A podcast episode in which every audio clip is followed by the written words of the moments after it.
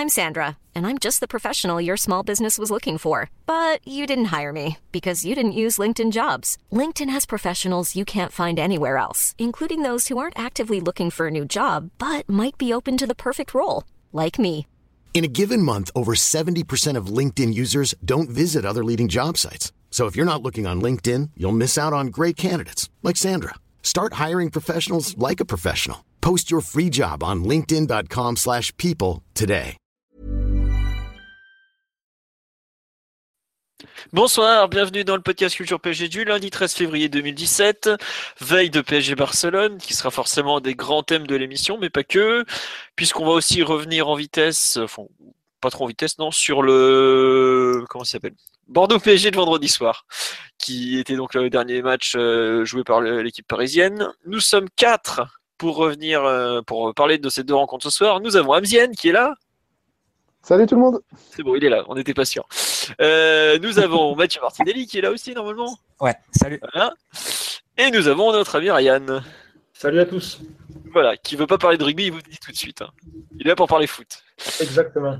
Voilà. Euh, au programme ce soir, euh, je viens de le donner. Ah ouais, je vous préviens, ça va être compliqué cette émission, hein, parce que là, l'ami Thiago Silva a un peu chamboulé beaucoup de choses. Donc on va commencer d'abord par Bordeaux PSG. On va pas faire un gros, gros, gros retour, mais bon, on va quand même en reparler avec euh, bon, 20-25 minutes avant de passer vraiment à PSG Barça, euh, qui sera le, le gros morceau de l'émission. Euh, qui veut faire le, fameux pouls du match pour ce PSG euh, Bordeaux? Ah, D'ailleurs, juste avant, euh, bonjour à tout le monde sur live. Je vois que vous êtes déjà quelques-uns. On nous dit bonsoir les zouzous, calmons-nous. Et on nous dit qu'on va tous mourir. Non, attendez, demain soir. Demain, là, à la même heure, on pourra redire la phrase. Ce sera la mi-temps, on aura le temps de le dire. Euh, donc, sur le Bordeaux PSG, le fameux pouls du match, qui veut se lancer?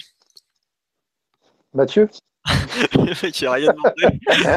Surtout que c'est toi l'habitude en plus. une fois tous les trois mois. il propose une, une rota- une rotation, je crois. C'est ça exactement. Faut faire tourner pour éviter les blessures, tu vois. Exactement. Non, je le bah, fasse ou... bah, non, je peux le faire si tu veux. Vas-y, vas-y. Dans l'ensemble, c'est un, c'est un plutôt, plutôt un bon match où on a pris la, on a pris l'avantage rapidement, ce qui nous a vraiment facilité la, la rencontre. Euh, voilà, on a vu euh, deux, choses, je pense, à, noter sur ce match-là.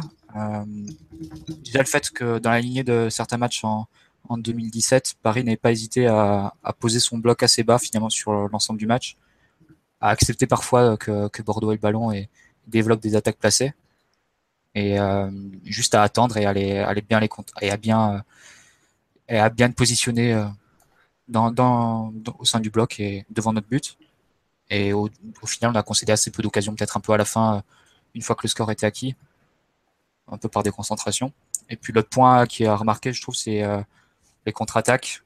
Euh, on en a joué plusieurs, deux qui sont terminés par des buts, une ou deux autres qui auraient pu être encore mieux jouées. Et c'est un peu un peu nouveau. On avait eu des, difficultés sur, l'ensemble de la saison quasiment à, marquer sur ce type de phase de jeu et sur le match de, vendredi, on l'a plutôt bien fait. Donc voilà, c'est un peu ça qu'il faut retenir de ce match-là où on a fait l'essentiel, à savoir la victoire et, et pas de blessés avant, avant le match de, de Barça, même s'il y en a un qui s'est rajouté entre temps. Et voilà, une très bonne victoire euh, qui, qui permet de suivre le rythme de Monaco. Sur le match en général, Amzienne ou Ryan, vous voulez rajouter quelque chose?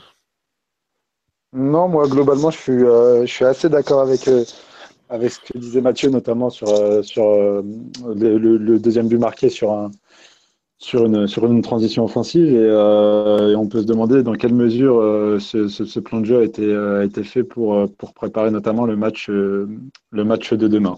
Voilà, voilà mon, mon analyse, pardon, du match. Après, assez globalement d'accord avec Mathieu, notamment sur, sur le fait d'avoir pu marquer très rapidement. Je pense que ça, ça a éno- énormément contrarié le, le plan des Girondins de Bordeaux. D'ailleurs, Carasso l'a l'a affirmé en zone mixte après la rencontre. Et, euh, et trois points qui font, euh, qui font du bien parce que hier, hier Nice en a perdu, euh, en a perdu deux, ou en a gagné un, selon le scénario du match. Mais, mais voilà, on suit la cadence de, Monaco on, et c'est plutôt, plutôt positif avant, avant d'amorcer la, double confrontation en, Ligue des Champions. Ouais, pour compléter sur le match, moi je voudrais revenir sur un point, c'est que c'est la première fois qu'avant un match de Ligue des Champions, enfin, ou une des premières fois en tout cas, où on fait pas n'importe quoi. On avait vu qu'on avait fait 1-1 contre Saint-Etienne, on avait perdu à Toulouse, on avait pr- pris une rouste à Montpellier. Je sais pas si on avait gagné un seul match pré-Ligue des Champions sur la première partie de saison, je suis pas sûr honnêtement. peut-être avant. euh, Il n'y avait pas un PSG Nantes avant euh, Arsenal où on est mauvais comme c'est pas permis, mais qu'on gagne 2-0. Bon, enfin bref, c'est la première fois qu'on fait un match vraiment sérieux et complet euh, avant euh, une rencontre de Ligue des Champions. Je trouve que c'est caractéristique de ce qui a changé un peu au PSG en 2017. Le fait d'être concentré à tous les matchs, d'être une équipe euh, capable de faire mal. C'est pas, c'est pas si courant. On a vu qu'on avait galéré pendant des, pendant des mois, on peut le dire, à- avec une équipe irrégulière. Là, on commence à avoir un semblant de régularité parce que je crois que c'était la sixième victoire et un match nul en sept matchs en 2017. Donc ça commence à être une, une vraie série à l'échelle nationale. T'as Bon. 10 victoires et un nul sur les 11 derniers matchs. Voilà. Euh, tant que ça On a joué Ouais. que ça en 2017 Ouais. déjà Euh, En comptant le match de Lorient juste avant la trêve. Oui, oui, oui, ça je. Voilà. Le match officiel. Euh, oh là, on nous pose déjà des questions sur la préparation physique et les blessés. On va en parler après de PSG Barcelone. On a le temps d'en parler. D'ailleurs, euh, pendant que nous on a des blessés euh, qui s'accumulent, euh, Manchester City vient de perdre un joueur. Si jamais les blessés sont jamais au bon endroit, mais bon, c'est pas grave. Euh, donc oui, euh, sur ce match, ouais, le fait qu'on ait été très concentré avant une rencontre de Ligue des Champions, c'est pas si courant et c'est vraiment une bonne chose. J'avoue que j'étais très très inquiet avant cette, avant cette rencontre. Globalement, le, trio Dijon, Lille, Bordeaux me faisait super peur. J'avais dit qu'on pouvait perdre gros. On a quand même pris 9 points sur 9. Alors certes, dans des, des circonstances un peu particulières. Mais on s'en est vraiment pas mal sorti, sachant qu'il y avait deux matchs extérieurs où on n'était pas bon en première partie de saison. C'est pas négligé. Quoi. Voilà, vraiment euh, jusqu'à aujourd'hui, on, on était tous d'accord au presse pour dire que c'était un peu la préparation parfaite. Mais bon, euh, entre temps, ça, voilà. quoi. Après, étant donné que Thiago Silva n'a pas joué à Bordeaux, on peut pas lui mettre le match de Bordeaux comme euh, raison pour avoir euh, pour être absent aujourd'hui. C'est plus c'est plus profond que ça. Et puis c'est une préparation parfaite dans la mesure où Marquinhos et Kimpembe ont pu faire 90 minutes ensemble avant Barcelone. Voilà, Et- voyons le côté positif des choses. Euh, c'est vrai qu'on nous dit plein de confiance pour Cavani, effectivement. Retour de Verratti et Di Maria qui ont fait beaucoup de bien, tout à fait. Euh, voilà, et on, me- on me rappelle qu'on avait galéré à Nancy avant de jouer contre Bâle à la maison. D'ailleurs, le PSG Bâle avait été un match horrible, faut quand même s'en rappeler. Euh, voilà, il nous dit la seule mauvaise nouvelle de la journée, c'est que la SM est toujours aussi impressionnante. Effectivement, euh, Monaco a pas tremblé contre Metz. D'ailleurs, Metz, faudra en parler. Les mecs, ils sont nuls, ils jouent en 4-4-2 à, Louis II. Bon, bah, ils se sont- ils se sont fait dérouiller et ça va pas louper. Enfin, pourquoi pas. Et on nous dit on a aussi moins de marge en championnat, ce qui peut expliquer la concentration. Enfin, on n'a jamais été en tête de toute la saison et pourtant on faisait quand même les guignols à Montpellier ou ce genre de match. Donc c'est pas, faut quand même, moi j'y vois quand même une progression à ce niveau-là. Certes, c'est que de la Ligue 1. Certes, Bordeaux, euh, comme l'a dit Mathieu, a été mis sous l'eau avec le premier but en, au bout de 5 minutes. Ça, même pas une occasion, parce que c'est à peine une occasion. C'est Cavani qui, qui en fait une occasion plutôt. Donc voilà. Ryan, sur le match en général, avant qu'on passe un peu aux individualités, tu veux rajouter quelque chose de ton œil euh, un peu plus objectif que le nôtre? Effectivement, je pense que c'est un match sérieux hum, face à une équipe qui n'a pas été du tout sérieuse. Et je pense que c'est un petit peu difficile, euh, pour cette raison-là, c'est un peu difficile de parler de préparation parfaite, à mon avis, parce que c'est un match euh, qui offre, qui n'a pas été très exigeant avec le PSG. Après, il y a le, quand même le côté positif, c'est que à l'heure de jeu, on a un match qui est plié, les joueurs passent un peu en mode, on va dire, euh, récupération passive. Il y a les efforts qui, sont un petit peu contrôlés. Il y a de la confiance pour pas mal d'individualités, donc il y a du positif, mais je sais pas, j'ai du mal à voir ça comme une bonne préparation pour un match de cette envergure en fait. Bah, je pense que nous, la préparation, la bonne préparation, c'est, euh, moi, je, je pense, euh, en partie au niveau physique. Savoir qu'on a beaucoup joué dernièrement. On c'était le troisième match en six jours, dont deux déplacements, euh, un peu chiants. Savoir Dijon, qui est un plan bourbier où on a dû jouer à fond jusqu'à la 80e.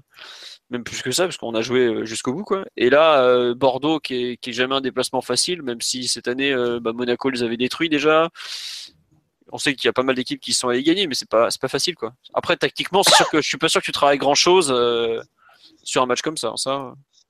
Ouais, et puis je pense que c'est ça aussi, quand on parle de préparation pour un match de Ligue des Champions, bon, il faut quand même regarder un peu l'angle collectif. Après, c'est pas juste Bordeaux, c'est vrai que dans l'ensemble, les derniers matchs n'ont pas vraiment, à part Monaco, les derniers matchs n'ont pas vraiment offert des, des défis au PSG qui vont, qu'on va retrouver demain soir, je pense.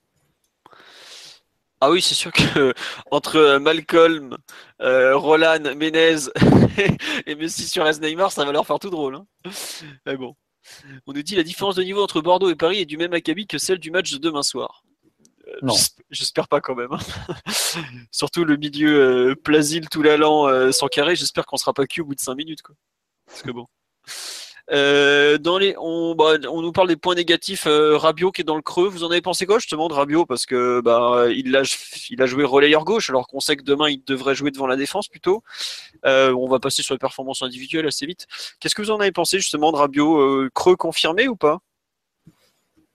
Moi, je le vois pas à un très bon niveau, honnêtement. il a du mal. Je le vois franchement en difficulté pour vraiment, on va dire, euh, montrer qu'il a. Excusez-moi. Montrer qu'il a de quoi contribuer dans des matchs importants. C'est difficile sur les trois dernières semaines, quand même, de trouver des arguments, de se dire, euh, voilà, Rabiot, il a ça, et face à Barcelone, il va pouvoir faire ça, ça, ça et ça. Hormis la capacité, on va dire, à protéger un petit peu le ballon et à faire des différences sur des, duels aériens, par exemple, sur quelques gestes techniques. Sa, projection, elle n'est pas vraiment énorme. Il s'offre toujours pas les mêmes les bonnes lignes de passe. Il y a quand même dans un match où le PSG va sans doute passer pas mal de temps replié. Je ne sais pas trop ce qu'il peut offrir en fait. Mais c'est vrai que sur, le match à Bordeaux, en plus de ça, il y a quand même des petites erreurs, des petites fautes de déconcentration qui ne rendent pas très très confiant avant ce match. Après, il faut se souvenir dans quelles conditions euh, Rabiot est, revenu dans le 11 après sa blessure. Hein. Il, a juste, euh, il a juste profité de la, blessure de, de, Marco Verratti pour, euh, pour, revenir, pour revenir au milieu de terrain et jouer. Je pense que l'idée de base d'Unai Emery, c'était pas de le lancer titulaire, notamment lors du choc contre Monaco. Je pense que l'idée réelle d'Emery, c'était de l'incorporer petit à petit et, et, de faire une sorte de montée en puissance, notamment sur le plan physique, en vue justement du choc contre Barcelone. Là, euh, Rabiot est revenu peut-être un peu trop vite. Il s'est retrouvé titulaire euh, dans une situation plutôt délicate puisque le PSG devait, euh, devait rapidement prendre des points et lui devait rapidement soulager et conforter sa place de, numéro 4 dans la hiérarchie au milieu de terrain, voire de 3 bis. Et il a peut-être eu un peu à digérer tout ça. Donc, donc c'est, c'est, un compliqué pour lui aussi euh, de, toutes ces critiques, je trouve, parce que honnêtement, c'était pas c'était pas le plan de base prévu par par Emery pour euh, pour lancer Rabiot contre Barcelone. Après, il est un peu coutumier de ce genre de match, un peu euh, paresseux, on va dire, où ouais, il, se fait un peu déposséder du ballon, il est un peu lent dans ses transmissions, dans ses dans ses prises de balles, dans ses dans ses passes. Et c'est toujours compliqué parce que d'un côté, je crois que c'est toi, qui Philo qui disait qu'il se mettait souvent au niveau de l'opposition. Mm. Et enfin, j'ai du mal à pas pas voir euh, ces derniers matchs comme euh, comme ça en fait. Enfin, en tout cas, j'ai souvent considéré ce trait de caractère jusqu'à cette saison où il avait acquis une certaine régularité. Mais là, je trouve qu'on retombe complètement là-dedans. Hein. Parce que l'an dernier, enfin, je me souviens très bien l'an dernier des matchs qu'il faisait euh, avant avant PSG Chelsea. On est avant Chelsea PSG le retour, pardon. On était tous un peu catastrophés de voir Verratti en tribune Pastore sur le banc et Rabiot titulaire. Au final, il s'est vraiment mis à la hauteur de l'événement et il a, il a très bien répondu, notamment sur le plan d'intensité.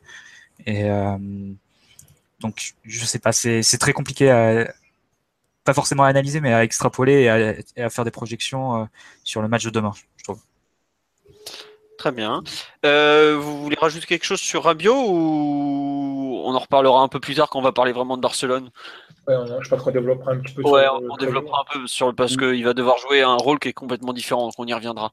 Euh, concernant les, bons points de ce match, euh, je sais que bah il faut quand même signaler le, bon retour de Kevin Trapp, je pense, puisque bah on a vu que on n'a pas fait de podcast après PSG Lille. parce que bon, le match en valait pas trop la peine, hein, faut quand même pas se mentir. Euh, mais on a vu que c'était quand même euh, c'était pas c'était poussif. Enfin, Areola a fait une nouvelle toile et a définitivement euh, figé la hiérarchie, j'ai envie de dire. Euh, bon retour de trappe à Bordeaux. Je pense que son jeu au pied va être très sollicité demain. Faudra espérer qu'il soit affûté. Et vous en avez pensé que du positif, évidemment, j'imagine, de ce retour? Excellent retour, je trouve, de trappe, même en, en élargissant un peu depuis, depuis qu'il a repris le poste. L'an dernier, il donnait certains doutes, notamment au niveau mental. Et puis on va dire que devant lui, il avait, euh, il avait une défense et il avait une charnière centrale qui était à un tel niveau que parfois on pouvait se dire bon, euh, il a pas, pas vraiment d'arrêt à faire, il est pas trop sollicité, il fait juste le boulot en fait, il fait, enfin fait pas de, pas de, choses exceptionnelles. Et là, depuis qu'il a repris le poste, je trouve qu'il dégage vraiment une, vraie sérénité. On est, amené à défendre parfois assez bas et, assez replié. Dans ces cas-là, il, il souvent sur les sorties aériennes, il fait des arrêts assez nets. Je pense en première mi-temps, notamment, il y a une tête dans la surface de Roland, il me semble, sur son côté gauche, elle est pas, elle est pas impossible à faire. Et c'est normal qu'il fasse l'arrêt, mais il fait l'arrêt, il la relâche pas.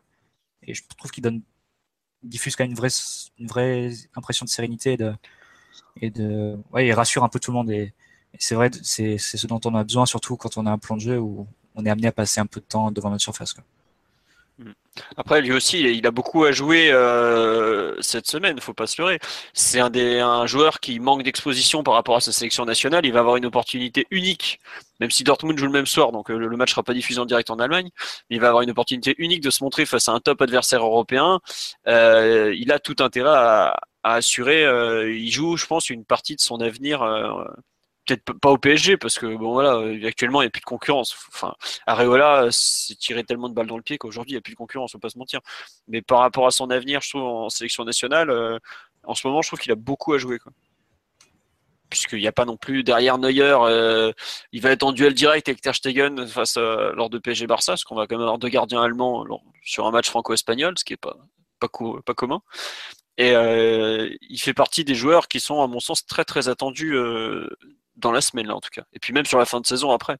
Parce que mmh. aujourd'hui. Euh, tu abordes ce match avec beaucoup plus de confiance en sachant qu'il est dans les buts que si c'était voilà, Limite, si Trapp avait dû être forfait, on aurait pu considérer son absence. Peut-être pas au niveau de, catastrophe comme, comme celle de Thiago Silva, mais à l'échelon juste en dessous. Quoi. As moins enfin, pour moi, tu as toujours euh, moins d'impact euh, quand c'est un, un, gardien qui est absent qu'un défenseur central, surtout Thiago Silva. bon, on en parlait avant l'émission, tu sais qu'il. Non, je ne mets pas au même niveau, mais enfin, je parmi les premiers joueurs dont l'absence aurait fait le, plus de mal au PSG. Ouais, c'est bien possible. Euh, on me parle de André Di Maria sur le live. Omar, qui est... un mot sur son retour? Bon, je pense qu'on est, on a tous adoré, mais bon, si quelqu'un veut, veut passer quelque chose dessus. Non, mais comme quoi le, mot, le mot concurrence employé par Emery, c'était pas du flanc. Hein. Il, a, il a fallu que qu'on s'épaississe un peu, un peu pardon, niveau qualité au, au, niveau du secteur offensif. Et on voit un, Di Maria, euh, l'impression de revoir un Di Maria tout neuf depuis le début de l'année 2017. Hein. Il, est, il, est, parti en vacances, il était au fond du trou, euh, même sur le plan physique, euh, sur, le plan, sur le plan technique, on ne le reconnaissait plus.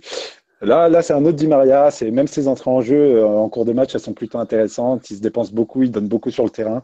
c'est parfois un peu brouillon, un peu fouillis, mais, mais, voilà, il a, il a au moins le mérite de se, de se, de se bouger un peu. Et là, contre, contre Bordeaux, il a été hyper assurant sur le, d'un point de vue technique, dans les 20-30 derniers mètres, honnêtement, c'est euh, quelque chose qui peut, euh, qui peut nous être très utile demain. Et, euh, je pense que sa sortie à l'heure de jeu par Unai Emery, c'est un signe plutôt positif envoyé à Di Maria. Est-ce que c'est un signe envoyé à Di Maria ou est-ce que c'est seulement le fait que Di Maria avait joué 90 minutes le, mercredi, le mardi, tandis que Lucas n'était que remplaçant ce jour-là Sachant que l'écart de le temps de récupération était moindre entre euh, Lille et Bordeaux qu'entre Bordeaux et Barcelone. Je, ne l'avais pas vu comme ça, mais en effet, en effet, ça peut être aussi un argument, euh, ça peut être une hypothèse crédible. Hmm. Euh, alors, sur Di Maria, on nous dit implication au top, mais il a eu un déchet important et on en parle peu. Vous avez trouvé tant de déchets que ça sur le jeu de Di Maria Je sais pas, je, je, je, me rappelle, bah déjà il a su marquer, il n'y a pas grand monde au PSG qui marque, faut, faut quand même s'en souvenir. Et rien que ça, ça lui donne pour moi beaucoup de points. Euh, Mathieu ou Ryan, sur le déchet Di Maria, ça vous a marqué? Moi, je trouve que ça va mieux depuis, depuis justement le début 2017. Donc, ça, c'est clairement, depuis l'arrivée de Draxler, il y a Emery qui a pris la, décision d'administrer un petit peu mieux son temps de jeu pour euh, sans doute avoir le, plus de fraîcheur, parce que c'est vrai qu'il avait quand même fini euh, la première partie de la saison dans des conditions difficiles. Et puis là, on retrouve un joueur un peu plus efficace, mais surtout, je pense, qu'il je pense que mentalement, ça va mieux en fait. Mais après, c'est vrai qu'il y aura toujours un déchet chez un joueur qui tente autant de choses, qui s'implique autant dès les premières passes, etc. On va toujours voir un certain volume de dribbles ratés, de passes ratées, etc. C'est pas un joueur avec euh, une énorme lucidité, mais c'est un joueur qui est, qui est, très déséquilibrant et on est en train de retrouver ce joueur-là là, depuis quelques semaines. Mathieu, tu as rajouté quelque chose ou pas? Non. Non, je, si, si, mais je partage vraiment l'avis sur euh, de Ryan sur le Gadimara depuis, euh, depuis le début de la saison, quasiment. Mm. Euh, plus de concurrence, je pense qu'il avait vraiment besoin de, de souffler, Di Maria. C'est un joueur qui a enchaîné depuis, depuis son arrivée au PSG. Il a enchaîné un an et demi sans s'arrêter. Ouais. Euh, Vu qu'il n'avait pas eu prépa à l'état 2015, il, a l'été 2015, il avait fait tous les matchs avec ses sélections. Il a refait, il a fait deux Copa América en un an. Euh, on sait que c'est un joueur qui se disperse beaucoup sur un terrain, qui n'est euh, pas du genre à sélectionner ses efforts. Mais il l'a dit lui-même d'ailleurs. Ouais, c'est c'est un joueur qui va beaucoup tenter, qui va être beaucoup provocation, donc il va faire beaucoup de courses, euh, qui, va prendre, qui a pas hésité à prendre beaucoup de responsabilités. On l'a vu plusieurs fois, très nombreux matchs, aller à droite, à gauche, au centre, en retrait, faire des appels en profondeur dans la surface. Donc c'est un joueur qui se disperse beaucoup et je pense qu'il avait vraiment besoin de, de faire, de couper un peu et de et de jouer moins. Et là, effectivement, on le retrouve à un niveau euh, avec un déchet qui est moindre en, pourcentage, on va dire. Moi, il y a un truc sur lequel je voudrais. Oui, pardon, t'as pas Non, je voudrais revenir sur le fait c'est qu'il a joué à gauche encore une fois. Ouais, ouais, c'est ça. Il revient dans un joueur délié. Et même, je pense que on a quand même peu vu depuis l'arrivée de Draxler le PSG avec deux joueurs qui rentrent sur leur pied fort. Hein. On, a, retrouvé une, pas une dominante, mais on va dire un certain accent sur le jeu extérieur. Lucas, déjà, il, est retourné à droite euh, pour de bon. J'ai l'impression qu'il va plus évoluer à gauche. Ah non, mais il l'avait dit, Emery, quand Draxler été arrivé, qu'aujourd'hui, il avait deux options à gauche, c'était Draxler et Di Maria. Voilà, donc je pense qu'il avait essayé, il avait essayé un petit peu de, on va dire, d'optimiser le jeu dans l'axe en mettant justement deux joueurs vers leur pied euh, fort vers l'intérieur pour qu'il y ait des combinaisons, pour qu'il y ait un peu plus de, déséquilibre dans l'axe. Au final, euh, ça a été, pour Guimala, ça a plutôt bien marché, même s'il avait un déchet important et ce n'était pas, pas forcément toujours positif pour l'équipe parce qu'il intervenait très bas. Et puis derrière, Lucas a été vraiment en difficulté sur ces situations-là. Là, on retrouve Lucas à droite, on retrouve Dumaria capitaine de jeu à gauche, donc on a quand même euh, changement de direction, je dirais, au niveau de comment, comment l'équipe cherche à attaquer. Voilà. On avait euh, un jeu très extérieur au début de saison, après on est passé à un jeu très intérieur, et là finalement on est dans une situation un petit peu de compromis. Vous savez que Guimaraes sur le côté gauche comme sur le côté droit, il peut apporter, donc de toute façon, il y a une certaine flexibilité euh, du joueur qui fait que Emery il a un peu plus d'options et il doit, il être bien content. Pour continuer sur ce que tu viens de dire, Ryan, donc cet équilibre en fait entre un ailier qui va être sur l'extérieur et un ailier qui va être sur, plus vers l'intérieur, ça rendrait un peu euh, inopérante en fait une association entre entre Di Maria à droite et Draxler à gauche, vu que tu aurais les deux qui seraient euh, qui seraient euh, vers l'intérieur en fait. Donc les paires, si on est logique et que Emery veut vraiment faire des paires équilibrées sur les côtés, c'est avoir soit Lucas à droite et Draxler à gauche, soit Di Maria à droite et non soit Di Maria à gauche. soit voilà, c'est soit, soit Di Maria à gauche, mais dans ce cas-là, tu mets pas et Lucas à droite. Mais tu ne peux pas avoir Di Maria et Draxler ensemble qui reviennent sur leur, euh, vers l'intérieur. Et globalement, Draxler à droite, ça, c'est pas la meilleure solution pour lui. Enfin, en tout cas, c'est le poste où il est le moins, euh, moins à l'aise des trois, de, des trois du milieu. Enfin, des trois en soutien d'attaquant. Et après, il faut revenir sur Di Maria, il a, on peut parler de son déchet, mais il faut aussi parler de sa production et de son rôle dans la production offensive du PSG. Que ce soit face à Lille et face à Bordeaux, il est responsable de plus de la moitié des tirs du PSG sur l'ensemble des deux matchs. Euh, que ce soit en, tir pour lui-même, c'est à chaque fois celui qui tire le plus dans le match, et aussi en passe avant un tir, et qui passise. Et, euh, et donc je pense que c'est toujours le, joueur qui te crée le plus de danger dans, ton équipe, donc c'est pas, pas quelque chose à, négliger et, à, et qu'il faut prendre en considération. Ouais, justement, un des thèmes du podcast que j'avais mis, c'est est-ce que Emery a bien préparé Barcelone vu de ce, au vu de ce match. Euh, enfin, plutôt qu'Amzien avait eu, parce que c'est Amzien qui s'est un peu occupé du programme aujourd'hui. Même si euh, Ryan a déglingué le thème euh, en deux phrases tout à l'heure.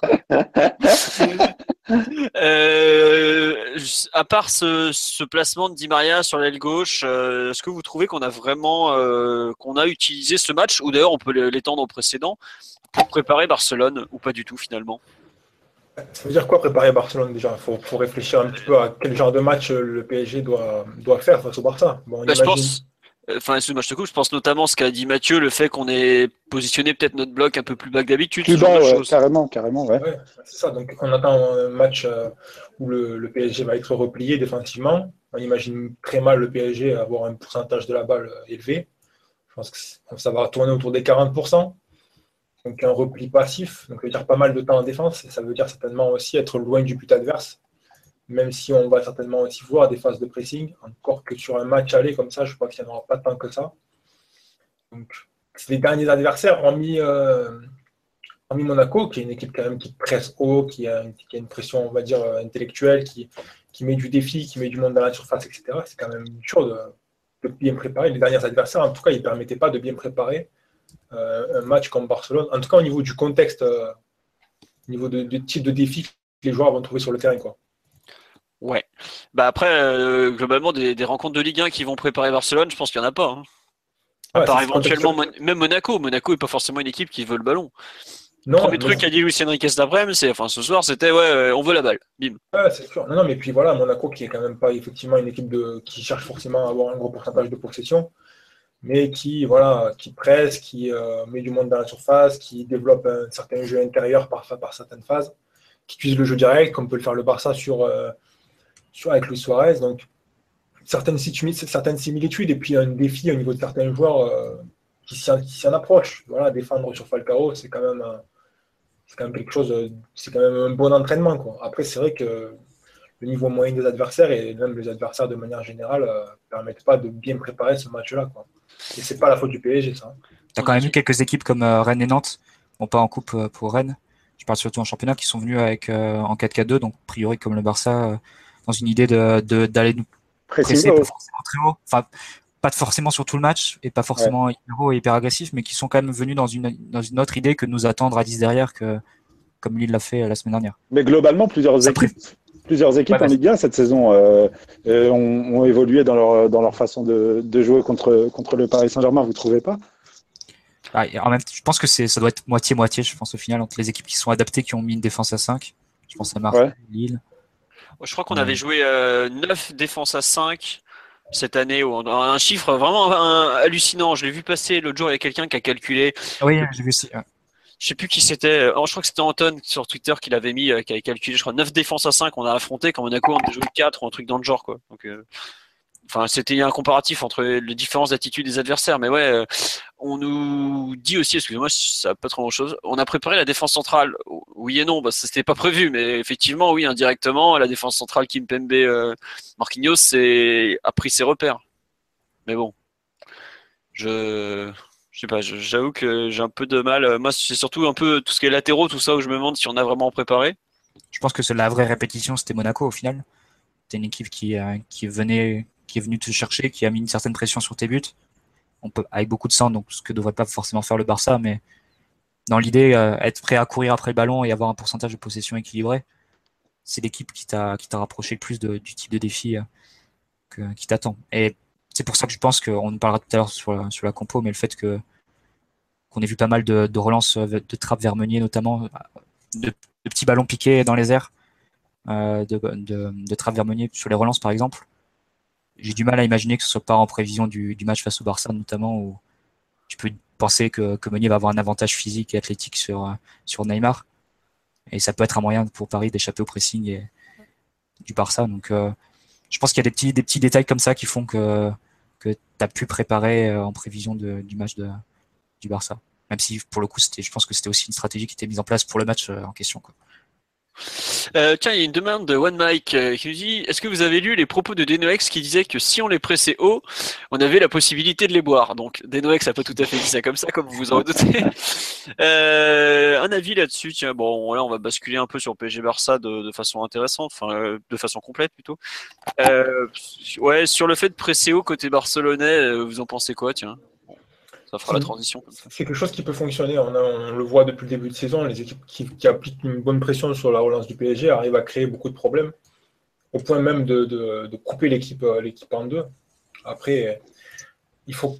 C'est compliqué de comparer certains matchs aussi parce que cette double confrontation contre le Barça, ben justement, elle se joue sur deux matchs. Donc, penser à un plan de jeu, on va dire, aventureux sur le match aller, avec les risques que ça peut comporter pour le match retour, c'est pas forcément la bonne idée c'est quelque chose qui, peut fonctionner, qui a du sens, mais il faut quand même garder le prisme euh, de l'élimination de 190 minutes en tête parce que c'est vraiment comme ça que, que va se jouer le, les matchs. Donc, je ne sais pas trop si c'est une bonne idée à ce stade, euh, à ce stade de la rencontre. Moi, je pense qu'Emery va plus s'orienter vers des quelques phases de pressing court, mais pas trop trop hautes sur le terrain, parce qu'à mon avis, il doit quand même être inquiété un petit peu de la gestion de la profondeur et de l'utilisation du jeu direct du Barça, qui, euh, même si a des difficultés quand il est pressé, a quand même la, possibilité de s'appuyer sur Suarez, même sur Neymar de haut but. Je veux dire, c'est pas une équipe euh, avec des gars comme Ter Stegen, Piqué, etc. derrière, c'est pas une équipe non plus qui peut être complètement désactivée. Euh, il faut vraiment un très très gros travail et un certain, un certain contexte. Les matchs, de les matchs de championnat face à la Real Sociedad, face à l'Atlético, etc., ben, ça reste des matchs de championnat. Et il leur manquait beaucoup de joueurs et leurs principaux joueurs pour la sortie, pour la sortie de balle. Donc, quand il te manque Busquets, Iniesta et même enfin, c'est très difficile de comparer et de, de, dire ce qui a marché. Euh. C'est le jour et la nuit avec Iniesta, vraiment. C'est hein, ça. Ouais. Euh... en fait, je pense qu'au départ, euh, l'ami One, euh, il parlait surtout d'aller presser haut, pas le PSG, mais aller presser haut le Barça. Oui, bien sûr, bien sûr. Oui. Après, Théo, le Mais parce que, enfin moi par exemple, je, je sais que j'ai regardé euh, mon petit euh, Barça à la veste ce week-end. Bon, ils leur ont mis une branlée comme, comme attendu. Mais euh, j'ai l'impression que les équipes elles essayent, mais qu'elles se font reculer euh, de façon incroyable au bout d'un quart d'heure, 20 minutes. Quand ils arrivent à mettre en place le- leur schéma, tac, tac, tac, tac, hop, euh, ça, ça explose en vol quoi. L'Atletico ça. l'a très bien fait en coupe il y a, il y a une semaine. Ils font vraiment une bonne première mi-temps sans être en plus exceptionnel. Mais, euh, il- mais là encore, il manquait tellement de joueurs euh, côté Barça. J'ai revu aussi euh, le, le City Barça du, de l'automne dernier. Et euh, ouais, il leur manquait encore des, il leur manquait Piqué derrière. euh. C'est pas des grosses références, c'est ça le problème. Ouais. Puis, c'est des matchs de, de, de poule de Coupe d'Europe, ça, c'est ça. c'est encore euh, un aspect de compétition différent. Quoi. Bon. Euh, je vous propose de passer sur le 11 que pourrait aligner le PSG demain soir. Donc, euh, bon, bah, dans les buts, je pense qu'on est tous d'accord, ça sera. Areola tu sais que tu m'as fait douter, je suis attends, qu'est-ce que je dis déjà? Ouais, ce sera. Rémi Descamps, premier match en pro. Euh, défense centrale, bah, justement, c'est un des grands débats. Alors, à votre avis, Kimpembe Marquinhos ou Marquinhos Aurier? Bah, Kimpembe, si t'as pas été chercher le numéro 3, euh, c'était euh, de, ouais, de numéro 4, par contre, un quatrième, pardon, un, un quatrième défenseur central, c'est que tu mettras, tu mettras Kimpembe. On a suffisamment insisté au sein de la direction et même Emery, hein, dans les, dans chaque, euh, chaque euh, prise de parole médiatique, euh, il disait que Kimpembe était, était son numéro 3. Si tu ne le mets pas demain, c'est, un, sacré désaveu envoyé à, à ta direction. Donc, euh, non, non, je pense que ce sera Marquinhos et Kimpembe. Tu sais, il a déjà envoyé un gros désaveu à sa direction quand il y Avec a Krikoviak. qui se balade à Las Palmas et Krikoviak qui va garder le match des tribunes. Ouais, il mais, pas près, hein. mais je pense que, euh, que Marquinhos et Kimpembe ont plus, plus l'habitude de jouer ensemble et demain, il n'y a, pas- il y a pas de place pour l'improvisation, mine de rien. Et Emery, c'est pas quelqu'un qui, qui improvise énormément. Donc, euh, Moi, je te rejoins dans le sens où, euh, de mémoire, Marquinhos et Aurier ont jamais joué ensemble. Ah, Pour le 3-5-2 Ils Ouais, avaient le joué 3-5-2. Ouais, mais il y avait, il y a eu Thiago Silva entre les deux. entre les deux. Et de mémoire, cette année, ils ont jamais joué ensemble. Même cet été, Marquinhos, il était à moitié au JO, parce qu'il a fait, il a pratiquement pas fait la préparation, et il y avait encore David Luiz à l'époque. Je, crois que euh, Aurier et Marquinhos n'ont jamais joué ensemble cette saison. Il faudrait que je recherche parce qu'il y a voilà. Mais euh, Aurier, il a pas joué dans l'axe depuis la préparation de l'été dernier. Il y a euh, bon le 3-5-2, mais ça c'est encore autre chose, c'est une autre affaire. Donc ouais, je pense que c'est sûr, ça sera, ça sera. Enfin, je vois pas. Aujourd'hui, ça me paraît compliqué de partir sur autre chose que Kimpembe et Marquinhos. Ils ont joué encore, en- en- ils ont joué ensemble encore ce week-end. Ça a plutôt bien marché entre les deux. Bon, je sais pas. J'ai l'impression qu'on a, on a pas de choix. On n'a pas de choix. Donc comme ça, c'est vite vu quoi. Euh, après, côté gauche. Alors, une des questions. Euh, euh, Kurzawa ou Maxwell? Moi, j'aurais j'aurais dit, j'aurais dit, j'aurais dit Kurzawa si Thiago Silva n'était pas blessé. J'aurais dit Kurzawa dans la mesure où, où, où je pense que le, le, le point faible défensif du, du, du Barça se situe peut-être sur leur côté droit, notamment avec, avec, euh, avec Sergio Roberto et, et, et Messi qui a tendance à, à recentrer énormément. Euh, Ah bah, et euh, Je te le Et- dis honnêtement, aujourd'hui, le, le mec qui défend côté droit au Barça, c'est Rakitic. hein. c'est Rakitic, voilà, voilà. Donc, donc s'il y a un coup à jouer pour le PSG sur le plan offensif, c'est- peut-être dans le couloir gauche. Le problème, c'est que maintenant que Thiago Silva est blessé, est-ce que ce serait pas un peu risqué de laisser, euh, de laisser euh, Kimpembe seul couvrir les, les montées de Kurzawa? Tu peux vite te retrouver à 10, on va dire. Voilà. Au niveau expérience, ça, ça risque, ça, ça, peut être quand même euh, un, point assez, euh, assez négatif euh, pour le Paris Saint-Germain. Donc, je sais pas. Je pencherais plutôt au niveau expérience pour Maxwell dans la manière de, de défendre. On sait qu'on, que demain, on laissera plutôt le ballon à Barcelone, qu'il faudra être, qu'il faudra être méchant sur le plan défensif. On va, on va dire expérience, on va, on va placer Maxwell, mais c'est vraiment parce que Thiago Silva est blessé. Ryan ou Mathieu, un avis là-dessus? Moi, je pense que c'est Maxwell qui doit jouer ce match. hein. Pas juste pour une question d'expérience, hein, parce que c'est un meilleur défenseur que Kurzawa aussi dans l'ensemble. hein. Ouais, mais il va falloir aussi profiter des transitions offensives et, euh, et à un moment donné, tu es au Parc des Princes, faut aussi, euh, faut aussi t'imposer un peu. Et j'ai bien peur que Maxwell, il ait plus, euh, plus forcément le coffre pour le faire sur 90 minutes, quoi. Moi, ce qui m'inquiète un peu, c'est que depuis un an et demi, Maxwell, dans les duels défensifs, il en perd plus que ce qu'on pense. Et il y a pas mal de matchs où il était en souffrance face à des mecs rapides balle au pied. Et bon, euh, il va pas jouer face à un peintre, quoi. Mm. C'est un peu ça qui m'inquiète. Après, ça que Kurzawa fait tel- il fait tellement de petites erreurs de par-ci par-là, sachant que c'est Kimpembe qui doit les récupérer. Souviens-toi combien de fois euh, Thiago Silva lui a sauvé les miches contre Monaco, quoi. Mm. Et rien que ça, je pense que c'est éliminatoire. quoi. Et je te rejoins. Les euh, avoir ensemble, ça va faire des calculs challenge sur le terrain. C'est voilà, ça, ça va pas le faire. Euh, voilà. Après, c'est vrai qu'on nous dit Kurzawa ou Maxwell face à Messi, ça va être la même. Messi va les boire. On en a ah, un mais peu. s'il sera dans l'axe, ça sera dans l'axe. T'auras Sergio Ouais. Roberto. Ouais, ouais, bon. Euh, et on nous dit on va vraiment envoyer un Kim Pembe qui a zéro match avec des champions contre le meilleur neuf au monde pour l'année, pour le match de l'année. Bah, on n'a pas le choix. hein. Voilà, euh, fallait peut-être pas vendre le 31 août, David Luiz, si tu veux pas te retrouver dans cette situation-là. Tu payes indirectement, t'es, tu payes ou pas, on verra demain. Mais si pour moi, évi- évidemment, c'est une connerie. Tu payes tes choix faits il y a des mois avant. C'est tout. Euh, voilà. Euh, on nous dit Maxwell se fait déboîter face à Pedro au parc l'année dernière. Voilà, c'est. Ça peut être pas mal. On dit Ricardo Rodriguez, côté gauche, ça peut être pas mal. Ouais, mais il est dans l'avion, là. Wolfsburg, non, il n'y a même pas d'aéroport, je crois, Wolfsburg, il a qu'un train. Il y a gare. Bon, voilà. Euh, bon, je pense qu'on est tous d'accord sur le fait que Maxwell a quand même de l'avance, que ça soit par rapport au contexte général ou par rapport aux autres absences qui ferait un peu beaucoup. Euh, côté droit, justement, c'est un peu plus. Je crois que c'est encore plus douteux entre Aurier et Meunier. Qui, selon vous? Vous battez pas. sur hein. Vas-y, Mathieu. Meunier sur l'état de forme. Un peu pas. Il a quand même fait un très bon match face à Monaco après, euh, après quelques sorties face à Rennes, face à hum, Nantes et Bordeaux où il avait fait quelques petites erreurs, euh, notamment en début de match qui aurait pu coûter un but. Il a quand même rassuré le monde, son monde euh, face à, face à Monaco. Euh, je pense qu'il profite aussi de, de l'état de forme très discutable d'Aurier qui est depuis un an, enfin depuis un an pile maintenant, euh, a perdu en niveau et vraiment plus le joueur qu'on avait, avait sur la première partie de saison euh, 2000, euh, 2015-2016. C'est compliqué d'imaginer face à sur un match où le niveau technique requis va être très élevé. C'est compliqué d'imaginer dans son état de forme ac- actuel euh, jouer ce match Aurier. Bah, ce qu'on nous dit là sur live, c'est pareil. euh, Est-ce que Aurier, euh, pour contrer Neymar, c'est parce qu'il y a de mieux, quoi Le buffle, la puissance? Ouais, c'est un, c'est un défi physique, Neymar, c'est sûr, mais bon, il y a aussi un défi euh, intellectuel. Donc, il va falloir le défendre collectivement de toute façon. Ouais. c'est vrai que moi, j'opterais plus pour un, un- un joueur comme Aurier. Toi, Aurier, tu prendrais plutôt? Bah, En fait, je, moi j'ai vraiment un énorme doute entre deux. C'est que d'un côté, on a vu que Meunier, il, va, il allait servir sur les dégagements au pied de trappe quand on est vraiment en galère face au pressing.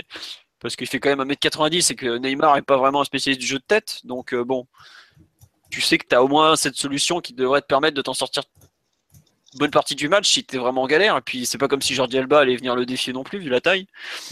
Mais c'est vrai que défensivement, euh, tu vois Neymar quand il accélère sur 3-4 à l'appui, euh, pff, il, C'est fait de dur, ses hein. dif- il, fait, il fait de ses différences. euh, Après, Van der Ville l'avait bien géré il y a deux ans euh, au parc, mais, mais je pense que Meunier il t'offre aussi un. ouais. Mais je pense que Meunier t'offre aussi un avantage, c'est sur les sorties de balle. Je pense qu'il il a plus de, de ressources que, que Aurier. Il peut faire des dribbles, il peut décrocher, il peut revenir à l'intérieur.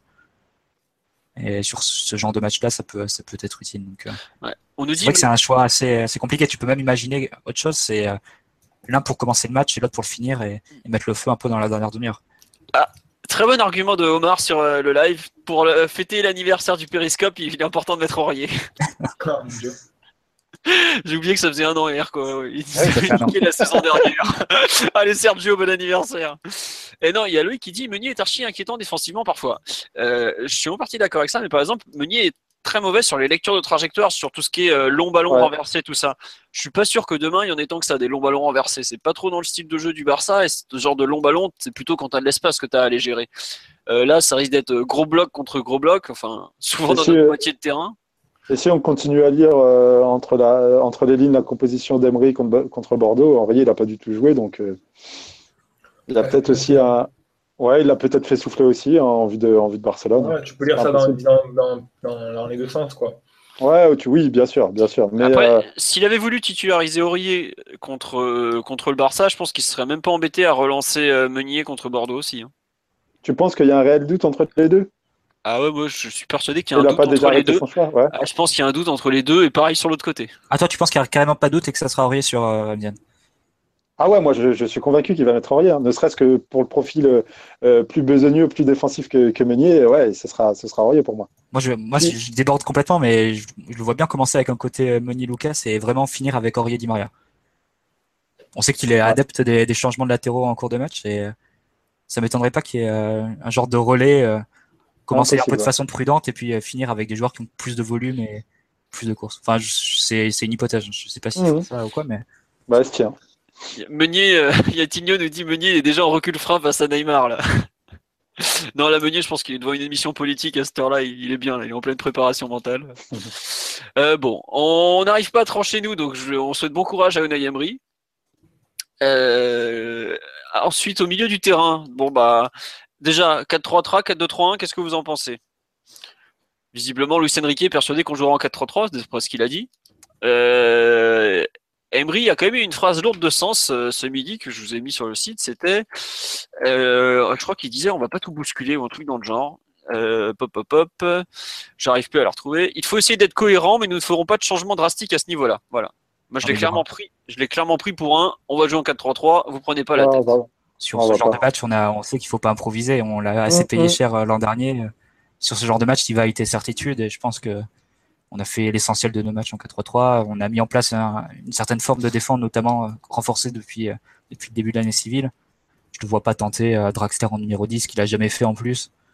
Alors qu'il a, depuis le début, il intègre sur le côté gauche. Enfin, il met en place des choses euh, avec Draxler sur le côté gauche. Donc, je ne vois pas changer, changer comme ça et partir, partir à l'abordage en mettant quatre offensifs, en t'en laissant que deux sur le banc, dont un Pastore qui est pas 100%. Donc, c'est, je pense qu'il va, il va rester sur un 4-3-3, même si effectivement, ça, c'est des avantages, euh, notamment avec l'absence de Mota. Donc, bah, Rabiot devant la défense. Ra- Du coup, Rabiot devant la défense. ouais. Ça a été Bah, il- testé deux fois. Il pourra mettre Verratti. hein. Non, mais je pense que ça irait contre le fait de tout le travail qui est fait avec Verratti depuis trois mois, qui est, il essaye d'en faire un joueur qui est plus, qui joue plus entre les lignes, qui est plus euh, dans la dernière passe, qui, qui essaie de faire plus mal offensivement. Donc, le revoir jouer de seul dans la défense, ça m'étonnerait. A contrario, Rabiot a été, a été testé là deux fois, euh, deux fois en coupe, face à Bordeaux et en demi-finale et face à Metz, il me semble, le quart de finale. Ouais. Et, Euh, euh, Ouais, non, à Rennes, il est là, Mota. Ouais, t'as raison, c'est contre Metz et. en Coupe donc euh, Mais, mais je suis je le pense seul, qu'il avait quand même je suis le seul à penser derrière. que, pardon Mathieu, que dans cet effectif, le, le, le, le seul à même de remplacer Mota, c'est Verratti, de par son profil. Bah, en tout cas, euh, Emery, il a, a plusieurs fois, quand il a dit, euh, on l'a interrogé deux ou trois fois sur le fait que Rabiot puisse jouer sentinelle, il l'a dit, ouais, il a les qualités pour le faire. C'est un poste très compliqué, mais il a les qualités pour le faire. Donc, euh, je pense Il qu'il parlé de Rabiot là. Non, moi je parlais de Verratti. Pour moi, Oui, oui, Verratti, Ouais, il parlait de Verratti. Oui, mais c'est pour ça que je te dis que. Ouais, il pas- tu penses qu'il mettra Rabiot quoi, devant la défense. Voilà, ouais. Et Ouais. euh, il y a aussi un point, c'est que euh, tout ce qui est domaine aérien, euh, Verratti, il est pas très grand quand même. Ouais, Et devant la défense, euh, c'est si, comme il s'appelle, si Ter Stegen allonge, euh, t'es mal barré au duel aérien avec Verratti, quoi. ouais, Même si c'est ouais. pas De toute trop dans façon, là, sa. De toute façon, là, on parle vraiment en phase défensive parce que à la relance, je pense que là, ça sera inévitable de voir euh, Verratti qui va, Verratti qui va redescend. pas mal redescendre et Ouais. ça, Mm. vu le vu le mal qu'on aura à sortir les ballons, là, je crois qu'on on fera pas. là. on n'échappera Ah. pas à Verratti à ses barrages pour sortir les ballons. Ouais. Euh, bah après, donc forcément, bah, ça sera Verratti relayeur droit, euh, Matuidi relayeur gauche, capitaine Blaise, faut pas l'oublier. Parce que euh, troisième capitaine de l'équipe, les deux autres étant euh, l'un à l'infirmerie, l'autre au Suspendu. bah il y a pas de choix. On nous demande des nouvelles de Krikoviak, bah ouais, placard, ouais. Enfin, il est pas au placard, mais j'ai été surpris de pas le voir dans le groupe quand même parce que il- a au moins l'avantage de pouvoir jouer en défense centrale, mais euh, étant donné que Aurier peut aussi jouer en défense centrale, euh, il y a une Kunku qui lui est préféré. Bon, à partir du moment où il jouait pas à Bordeaux, je pense que c'était mort pour lui, hein, globalement. Tu as des infos là-dessus euh, sur sa mise au placard en fait? Si c'est purement sportif, si Ah c'est bah oui, c'est purement sportif parce que le mec, euh, il avait un peu décroché euh, courant janvier mentalement. Il s'était un peu remotivé. C'est lui qui a demandé à aller jouer en CFA. Mais c'est juste que euh, balle au pied euh, pour jouer contre le Barça, il, il est considéré comme un peu juste quoi. Enfin, c'est vraiment. euh, sportif. carrément deux mois qu'il est plus dans le groupe. hein. Il a été Bah, blessé c'est- entre temps, c'est vrai, mais ça fait quand même trois semaines qu'il est apte et Bah ouais, mais tu vois le groupe, tu veux sortir qui C'est un peu ça le Ouais, problème. je sais, je sais, mais bon, on peut s'étonner comme de voir un coucou ou quoi. C'est, c'est, Mm. c'est des choix forts. hein. Ouais, ça veut dire qu'il est vraiment en dehors de, de la dynamique du groupe là, à l'heure actuelle. hein.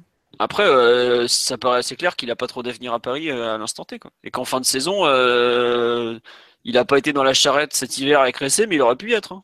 Faut pas se leurrer. Au bout d'un moment, euh, quand ton entraîneur te fait aussi peu jouer, euh. Après, les rares chances qu'il lui a données, on peut pas dire qu'il ait boule- bouleversé la hiérarchie.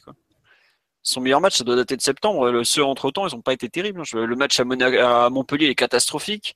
Contre Arsenal, euh, bah, il coûte super cher aussi, alors qu'il est censé être un spécialiste défensif. Bon, Euh, c'est un peu compliqué. Quoi. On nous dit euh, Verratti est meilleur devant, que Rabiot devant la défense. Rabiot meilleur pour percuter offensivement. Je capte pas l'inversion. Euh, parce que Rabiot est un peu plus grand, parce que on avait vu contre le FC Bâle que quand on avait Verratti devant la surface et Rabiot un cran plus haut, c'était pas forcément plus fluide pour relancer. Qu'au contraire, étant donné que Rabiot se, se déplace mal entre les lignes par rapport à Verratti, c'est plus intéressant d'avoir cette inversion. Après, en cours de match, ils vont beaucoup changer. Quoi. Faut ça pas se te met leurrer. aussi Rabiot sur- ça te met Rabiot aussi sur son pied droit. Si tu le mets relayeur droit, c'est pas forcément là où il est le, le plus à l'aise. Donc, euh, peut-être aussi ça qui joue. Euh, ensuite, on nous demande pourquoi Maxwell ne serait pas capitaine. Parce que les trois capitaines qui ont été fixés en début de saison étaient Silva, Mota et Bailly. Matuidi. À partir de là, ils vont pas changer de capitaine en cours de route, euh, même si ça fait pas plaisir à certains. C'est pas fixé en début de saison. Il faisait partie, rappelle-toi, du fameux Conseil des sages de l'an dernier. Euh, Oui, il oui, en partie, c'est les trois qui restent. Donc, euh, Enfin, euh, je te dis en début de saison, j'ai pas la date exacte, Ouais, mais t'as euh. Emery ah, qui avait, qui avait annoncé en conférence de presse j'ai trois capitaines, Silva, Mota, Matuidi. Voilà, à partir de là, il n'y a pas de raison qu'il euh, change. Silva est blessé, oui, oui, euh, il est blessé au mollet gauche. S'il s'entraîne pas, euh, voilà, c'est pas une histoire de mental, c'est pas qu'il a peur des Barcelonais ou je ne sais quoi. Non, non, c'est juste qu'il est blessé, il est blessé. Il préférait être sur le terrain, faut pas, faut pas abuser non plus. Euh, on nous dit, Matuidi, c'est le match, meilleur match avec Paris, il les a fait contre le Barça. Bon, on va espérer qu'il en refasse un autre, hein, parce que il a, demain il va avoir du taf quand même. hein. Euh, concernant l'attaque, après avoir fait le milieu, parce qu'on est à peu près tous d'accord, Pastore ne débutera pas, j'imagine, vu son état physique. Il a quand même pas commencé un match, je crois, depuis euh, 26 septembre dernier. Ouais. Donc euh, voilà. Euh, on va peut-être pas le lancer dans le grand bain tout de suite. C'est déjà pas mal qu'il soit sur le banc de touche, honnêtement. Euh, concernant l'attaque, bon, on est tous d'accord Cavani sera titulaire en pointe. Les deux ailiers à gauche, à droite, vous voyez qui? Draxler, Di Maria, Lucas, qui veut se lancer? Je sais pas, mais je pense que Draxler sera déjà titulaire côté gauche. Je sais pas ce qu'en pense Matt et, Ryan, mais de, dans ce qu'il a apporté offensivement depuis, euh, depuis son arrivée, je pense qu'il est devenu quasi indispensable à, l'animation pardon, offensive du, de, de, notre équipe. Donc euh, je pense déjà que Draxler par- partirait titulaire demain. Certain. Ouais, bah. Oui, Draxler titulaire. hein. Ouais, il n'y a pas, Il y a pas composé d'ailleurs pour ça, je pense. Donc, euh, Ouais. Après, le, le côté droit, c'est c'est la grande question. Peut-être que le, le choix du latéral droit va aussi influer là-dessus. On a pas mal vu Meunier et Lucas jouer ensemble, et à contrario, le, le trio euh, Verratti Di Maria s'était montré, euh, s'est montré souvent complémentaire quand il a joué, même l'an dernier. Ouais, l'an dernier, ouais, dernier, c'était l'un des points forts de, c'était l'un des hauts points forts de PSG de Blanc. Et là, on l'a revu notamment face à ça avait très bien marché. Deux fois, c'est passé en, sur le premier quart d'heure. Comme, enfin, ils ont complètement démonté le côté gauche de Nice sur, sur ce premier quart, premier quart d'heure au match, pour le match au parc en décembre dernier. Donc, euh, peut-être que le, le choix du latéral va, en fait, ça va être, le, Emery va peut-être, peut-être plus choisir une paire que deux joueurs séparément, en fait, sur ce côté droit. Bah, moi, il y a un dernier. Enfin, je suis même pas sûr pour Draxler côté gauche, honnêtement. Parce que moi, ce que je vois, c'est qu'à chaque Ah fois qu'il fait jouer Di Maria, il le fait jouer à gauche, honnêtement. Et. Non, il a commencé à droite euh, dans le cas de 3 face à Lille. Ouais, mais Lille, c'était 4-2-3. hein. Là, je parle de. Enfin, on va pas envoyer Ben Arfa en 10 euh, face au Barça. Tu l'imagines après ces Bousquets, euh, l'ami à Non, thème, mais ce que je veux dire, c'est que Di Maria a quand même joué, à- joué à droite. Avec. Euh, Ouais, mais il a souvent joué à gauche au final dans le match. hein. Oui, c'est vrai. Il, Il- il a passé plus de temps à gauche qu'à droite au final. C'est ça, mais c'est parce que c'est, je pense que c'est lui qui, euh, parce que c'est lui qui va per- permuter et qui va, qui va chercher l'espace un peu ailleurs et qui, euh, qui est tellement actif sur un terrain qui, qui va dans toutes les zones. en Ouais. fait. En fait, Non, dans mais ce Philo, le- qui me fait douter, moi, il y a deux choses. Excuse-moi, MZN. C'est que de un, c'est qu'on le dit sur le live, c'est que euh, Lucas a toujours mis en difficulté Jordi Alba. Ça, c'est un premier point. Bon, je pense que Le Lucas avant sa blessure, euh, Voilà, c'est c'est un point que j'allais dire, c'était le Lucas avant. Mais il y a aussi un autre point, c'est qu'aujourd'hui, Lucas est le meilleur tireur de coups de pied arrêté du PSG indirect. Et ça reste un point sur lequel on a quand même quelques bonnes possibilités, même si l'absence de Thiago Silva est un immense drame à ce, niveau-là, parce que c'est notre défenseur le plus efficace. Euh, Est-ce qu'il va se priver de son meilleur tireur de coups de pied arrêté? Je suis pas si sûr. Enfin, Et de- Et de son deuxième meilleur buteur. et de son deuxième meilleur buteur aussi. Et ça, tu, tu vois, tu, quand tu regardes, ça reste un point embêtant. Quoi. Voilà, Nkunku oublié, Nkunku lié, il jouera pas, Nkunku le pauvre. S'il rentre en jeu, ce sera déjà énorme. Euh, bon, c'est un peu le souci, quoi. Je suis pas sûr que aujourd'hui, c'est sûr que dans le jeu, il n'y a pas photo. Di Maria est 10 crans au-dessus de Lucas, mais on le sait depuis, depuis le début de la saison, même depuis l'année dernière. Mais euh, Lucas a des atouts pour lui qui sont assez intéressants. C'est coup de pied arrêté, une certaine efficacité, même si Di Maria est en train de la retrouver, va mieux à ce niveau-là. Et euh, le fait que côté droit, il connaît bien, on sait que défensivement, il va rien lâcher. Voilà. Après, comme tu dis, euh, Mathieu, il est aussi, on est capable de mettre euh, Di Maria pendant 60-70 minutes, le sortir pour mettre Lucas les 20 dernières minutes, histoire qu'il profite au maximum de son explosivité et, qu'il finisse le boulot défensivement. C'est ça, tu peux imaginer qu'à partir de la 65e, euh, le match sera un peu il y aura plus d'espace, les équipes seront un peu plus étirées, Neymar va moins défendre, donc il y aura peut-être plus d'opportunités sur, sur ce côté. Je pense que voilà, c'est un match comme ça, ça se prépare pas juste avec les 11 joueurs qui, qui vont commencer un plan, euh, un plan A avec euh, plusieurs étapes plusieurs étapes du match qui sont imaginées. Ça peut être par exemple commencer euh, de façon très prudente, tenir le 0-0, puis à partir du moment où le match va devenir plus ouvert, essayer d'en profiter en faisant rentrer des joueurs un peu plus à l'aise sur, sur les phases de transition ou ces, choses-là. Donc être entraîneur de haut niveau et préparer ces matchs de haut niveau, c'est c'est penser plusieurs étapes dans un match et même penser différentes étapes en fonction de, des faits de jeu, des, des qui peuvent arriver euh, durant le match. Donc c'est euh, réfléchit pas à la rencontre uniquement en fonction du contraire. Aussi avec ses remplacements et ce qu'il peut faire en cours de match. Ouais. Euh, d'ailleurs, il y a effectivement, je pense que je serais pas surpris qu'on, si besoin, on bascule en 4-2-3 en cours de match avec l'entrée de Pastore notamment. Pour moi, ça, ça, fait peut-être partie des, des pistes envisagées. Quoi. Et on nous dit, euh, ouais, Lucas titulaire indiscutable dans la tête d'Embry, euh, bah, PSG Arsenal, il l'a commencé sur le banc de touche, il n'y a pas eu d'indiscutable ce jour-là. Il avait choisi euh, Matuidi et Di Maria sur les ailes, donc euh, c'est pas du tout un indiscutable aujourd'hui, Lucas. Il n'a pas, pas un apport au jeu assez, assez important pour qu'il soit indiscutable. Ce qu'il rend important, plus qu'indiscutable, c'est ses stats et son apport sur coup de pied notamment. Et puis, bon, une certaine qualité quand même de footballeur. Mais je pense que le seul indiscutable de l'attaque excusez-moi, indiscutable de l'attaque aujourd'hui, c'est Cavani. C'est pas et c'est tout. Euh, Ryan, qu'on a un peu entendu sur cette question des joueurs offensifs, un avis? Ouais, ouais, un avis. Ben, moi, déjà, c'est vrai que j'ai du mal à imaginer le 4-3-3, même si je pense que, vu du message de, dernier message d'Emery, ça va être la direction qu'il prend. pour avoir euh, pas mal vu euh, Messi massacrer des équipes qui font l'erreur de laisser un peu trop d'espace devant la défense, j'ai du mal à imaginer vraiment Rabiot euh, seul. ça me paraît euh, difficile, difficile que, ça, puisse fonctionner en fait. Après, peut-être que le joueur il est prêt, hein, mais sur ce qu'il a montré sur ce poste, c'est vrai qu'on se. a quand même pas mal de doutes. Attends, euh, il y a un truc aussi, c'est que son relayeur gauche, ça sera Matuidi. Hein. Oui, oui, non, mais tout à fait, bien sûr. Mais ça, après. Il va, je pense que Matuidi va passer le, match pratiquement au niveau de Rabiot sur les phases défensives ou pas loin. Hein. Bah, voilà, est-ce que ça va pas être euh, une espèce de double pivot dans le fonctionnement Moi, je pense. Un triple, un triple pivot, le, fameux trivoté. De... Ouais, le fameux trivoté. Euh, comme, comme, faisait Mourinho là quand il mettait euh, Kedira, Pepe, Xabi Alonso ensemble. Ouais, ouais. Non, mais c'est ça, c'est ça, parce que vraiment, bon, on n'en a pas trop parlé là, mais euh, c'est pour moi le, le, match se base vraiment sur comment le Barça va défendre la zone devant la défense. C'est Messi, ça fait 10 ans qu'il montre que c'est une machine dans cette zone-là et la base d'une victoire ou d'un résultat positif pour le Barça, c'est vraiment empêcher Messi de faire ce qu'il veut dans cette zone. Donc, je ne sais pas, hein, vraiment, Rabiot, je pense qu'il est capable de sortir un grand match. C'est quand même un joueur qui a un certain talent et il a montré que ponctuellement, il était capable d'élever son niveau. Donc, je ne sais pas s'il n'est pas préparé. Mais en tout cas, sur les matchs qu'il a fait dernièrement, il n'y a rien qui invite à penser qu'il est capable de, on va dire, court-circuiter, entre guillemets, ou de limiter Messi euh, de manière efficace. Quoi. Moi, je, je vraiment une espèce de double pivot s'installer avec un Matuidi très proche, à mon avis, devant la défense, en plus dans le secteur gauche pour justement, on va dire, couvrir la zone où Messi décroche un peu recevoir le ballon.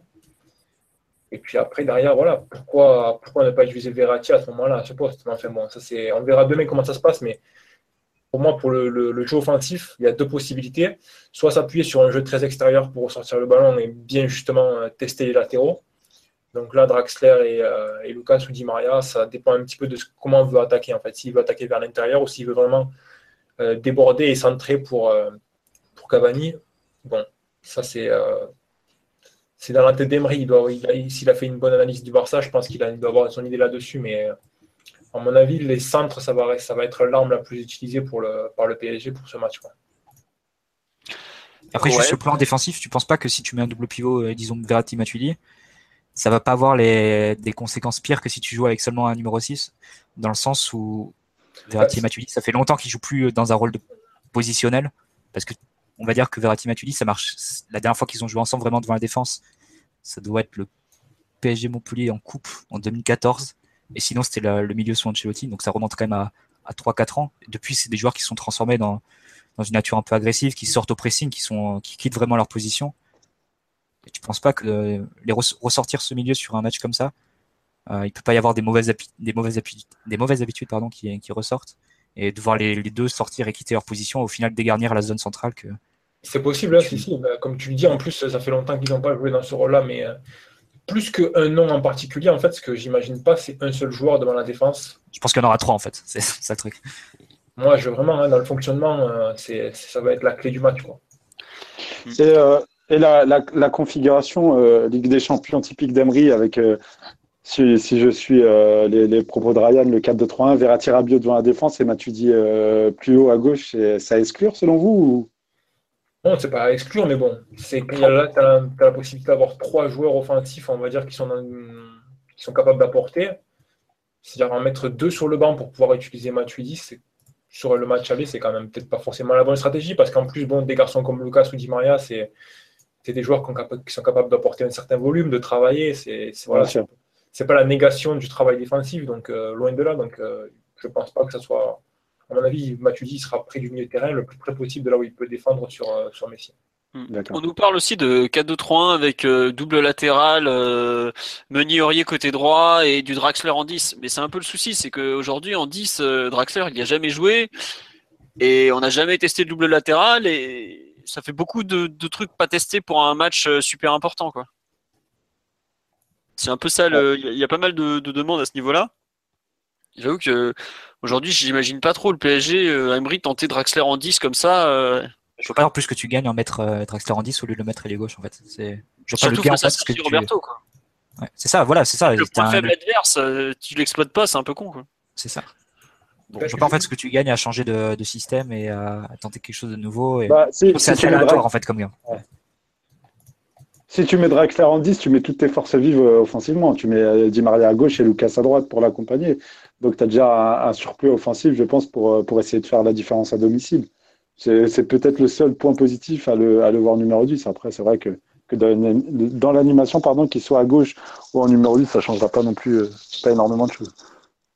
Je pense qu'un garçon comme Sergio Roberto, euh, peut lui causer plus, euh, tu lui causes plus de problèmes avec un ailier comme Di Maria qu'avec un joueur comme Draxler. Ouais.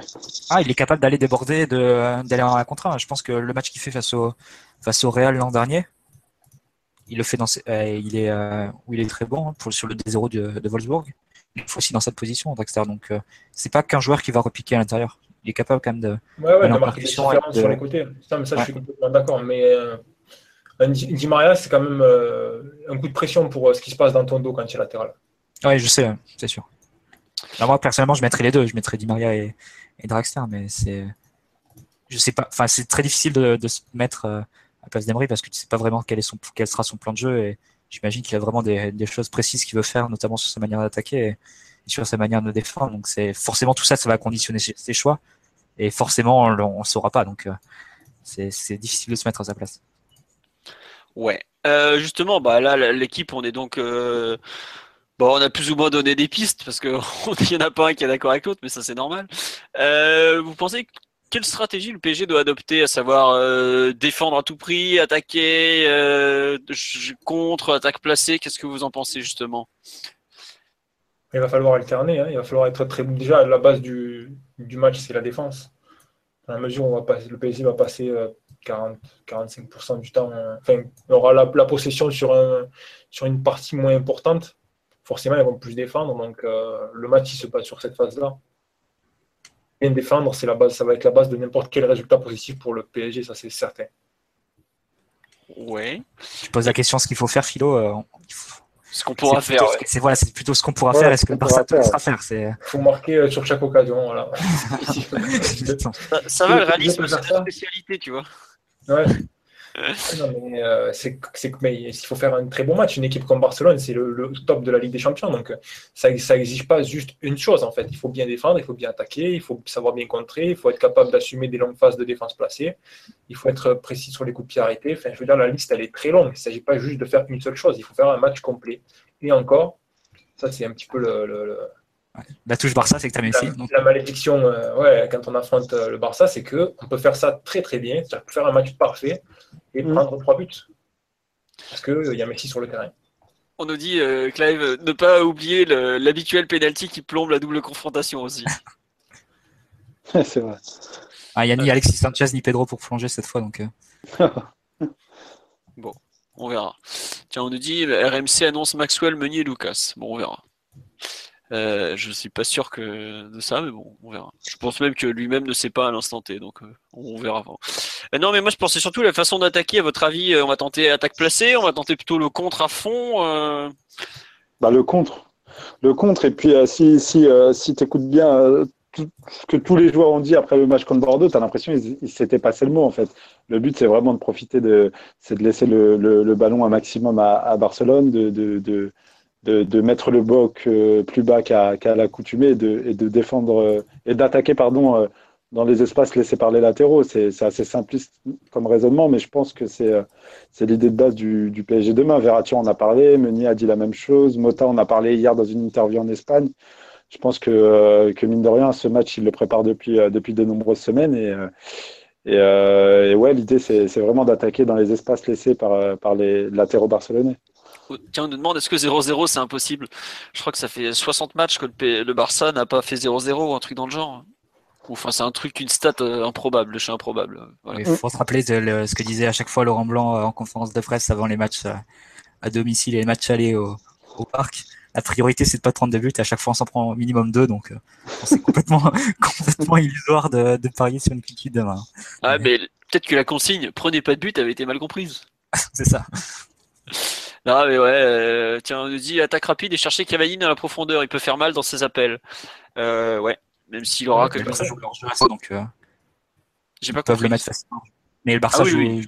bien leur jeu est assez haut, donc euh, ils peuvent le mettre hors jeu facilement. que- Et puis le Barça presse surtout, donc euh, attaquer la profondeur, euh, c'est voilà, c'est Mm. compliqué d'attaquer la profondeur quand toute la ligne défensive elle remonte sur les joueurs et les joueurs qui font les qui envoient les ballons en profondeur, ils sont pressés euh, par les joueurs offensifs du Barça euh, dans les secondes qui suivent. quoi.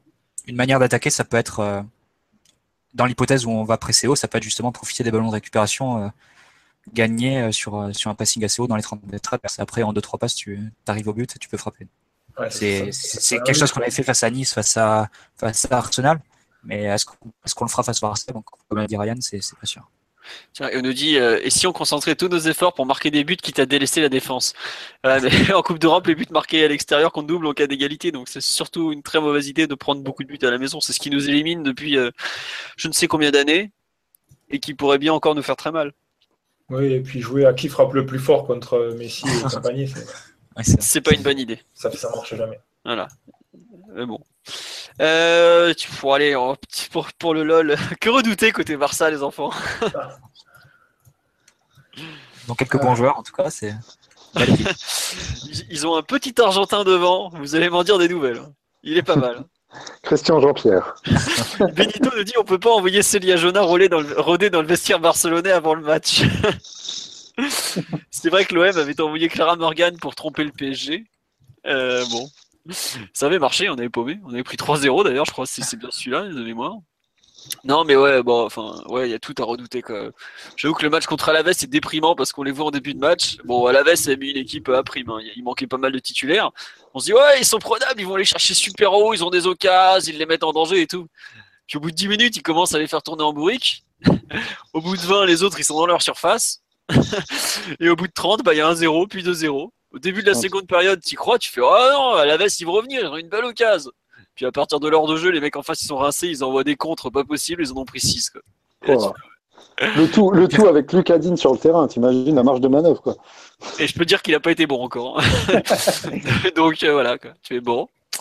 Ah, le pire, c'est ça, c'est que même si tu vas aller ch- les chercher hyper haut et les presser, les mettre en difficulté, ils ont un gardien comme Ter Stegen qui a le jeu au pied d'un numéro 10 qui peut l'envoyer euh, pied gauche euh, à 40 mètres côté opposé sur son latéral droit. sans problème et ça atterrira dans les pieds du latéral droit. Donc c'est et ton pressing qui sera complètement désactivé sur une passe du gardien. moi, j'ai une question pour Ryan, qui est un suiveur du, Real Madrid. C'était quoi le plan de Zizou lors du fameux 1 partout Le pied rien là dans toute sa splendeur. le plan, le plan du Real, c'était un 4-1-4-1 avec un repli passif et procéder en contre. Tout simplement, ouais. Ouais, c'est ce qu'avait fait un petit peu l'Atlético euh, sur le match aller de Liga. C'est voilà, c'est euh, après le Real a des outils aussi, sans parler même du niveau des joueurs, mais bon, le Real peut utiliser le, jeu direct sur Ronaldo, sur Benzema, voire même sur Bale. Voilà, donc le fait de pouvoir dire ok le pressing est en train de m'embêter un peu trop, j'envoie un long ballon et je sais que mon attaquant il va le contrôler et je vais gagner 40 mètres, c'est quelque chose que conditionne un plan de jeu aussi. C'est plus facile de se replier quand on peut faire ce genre de choses là. Euh, on nous dit le plan de Zizou, c'était Sergio Ramos. non, il n'y a pas que, Il y avait l'arbitre aussi. Non, euh, on était qui redoutait une entrée de Lucas Digne. Eh, franchement, si on perd ce match et qu'en plus on se prend un but de Lucas Digne, ça va être très dur à accepter. Je, vous le dis comme ça. Mais bon, euh, bon allez, vous voulez rajouter des trucs sur ce PSG Barça ou je conclue par le quel résultat serait positif? Non, mais vas-y, Franchement, j'ai l'impression, je le dis, d'être revenu deux ans en arrière, juste avant le PSG Barça, le quart de finale de 2015 où on se pointe euh, avec euh, bah, Thiago Silva qui était, bon, il était là au début du match, il a tenu 10 minutes. Euh, David Luiz qui avait une jambe en vrac, le milieu avec Cabaye, Matuidi et Rabiot.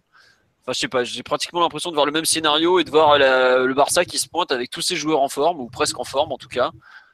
Et voilà, le, seul espoir que j'ai, c'est que, euh, enfin pas le seul espoir, mais bon, on a, on a quand même, euh, je trouve que mm, psychologiquement, ils sont quand même, ils m'ont l'air beaucoup plus préparés que les, que ce qu'on a été dans le passé. Tu vois, le discours des, des, joueurs ou de l'entraîneur sont quand même euh, très impliqués. Enfin, je les trouve très très impliqués, plus que ce que j'ai pu voir côté catalan. Mais bon, malgré tout, niveau talent, il n'y a quand même pas photo entre les deux. Voilà, ça sert à rien de, se mentir. Hein. Euh, je sais pas, j'avoue qu'un match nul 1-1 euh, où je signe mais direct 2-2 ça commence à être compliqué mais bon. Déjà si on perd pas à l'aller ça sera déjà pas mal. Franchement euh, ça me ferait vraiment mal de perdre. c'est vrai qu'en 2015 on allait se faire fouetter par nos maîtres comme a dit Lolo White.